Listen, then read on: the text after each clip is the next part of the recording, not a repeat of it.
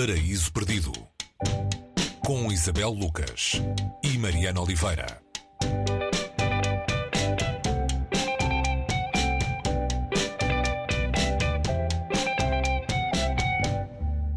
Hoje, no Paris Perdido, percorremos as Rotas da Seda de Peter Frankopan, historiador britânico, professor na Universidade de Oxford. As Rotas da Seda, uma nova história do mundo, é o subtítulo deste livro. Isabel, que razões temos eh, para voltar a pisar este caminho de ligação entre o Ocidente e o Oriente? O que é que há de novo para descobrir neste trajeto? Olá, Mariana. Primeiro, desconfiar do planisfério, aquele que fomos habituados a olhar para, não é? Nas escolas, em casa. Uh, foi por aí que o, que o Peter Frankopan começou por um, essa desconfiança, essa dúvida. Porque é que uh, aquele, aquela Europa, aquele mar Mediterrâneo e aquele Atlântico estão no centro do planisfério? Obviamente que esta interrogação uh, não lhe surgiu imediatamente quando ele foi, se habituou a olhar para, para aquele planisfério que tinha no quarto desde criança, mas eh, a sua formação de historiador foi-lhe ensinando um, ehm, logo a partir da, da escola, quando começou a, a aprender história, a, a, desconfiar da narrativa, a narrativa ocidental, essas, essas interrogações foram-lhe alimentando a curiosidade, fizeram parte da sua formação e fizeram-lhe reescrever. Isto é uma espécie de reescrita da história, não uma reescrita no sentido de eliminar o que está certo ou o que está errado, mas olhar para o mundo uh, a partir não desse, desse chamado centro uh, que nos habituámos, que é o Ocidente, mas como essa, essa bola, não é?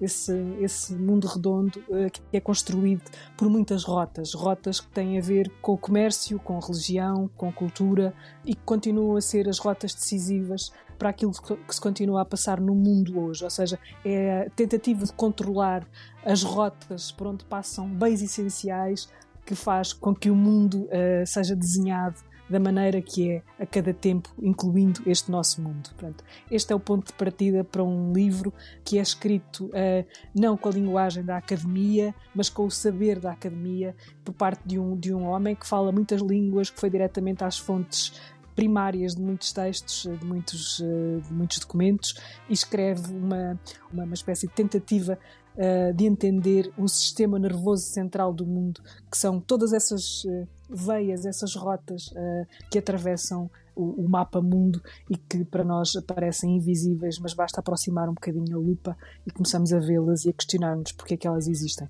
E o que é que ainda são hoje essas artérias uh, do mundo? O que é que a, a rota da seda no presente, o que é que significa? Ainda significa alguma coisa esta expressão?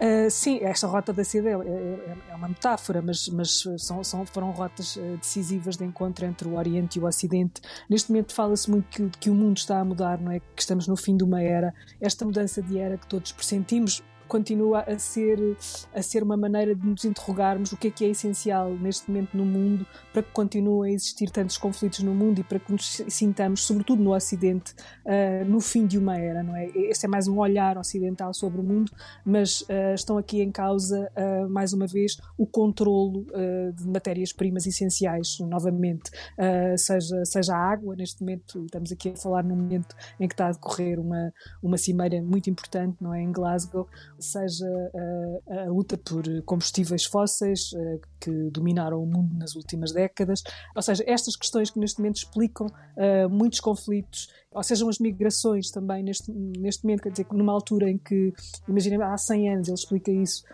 um, 25% da, da, população mundial era dominada por impérios europeus, não é?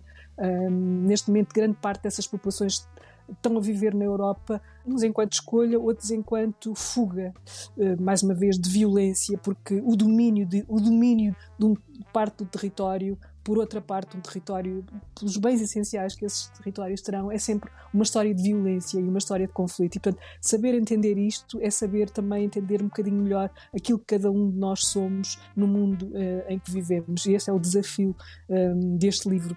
E há uma espécie de continuação, não é? Do livro, outro livro chamado As Novas Rotas Sim. da Seda, saído em 2015, para dizer o que ficou por dizer nestas primeiras Rotas da Seda. Exatamente, é, é uma espécie de, de abertura a novos caminhos e tentar perceber como a leitura pessimista do mundo não é, não é a única possível.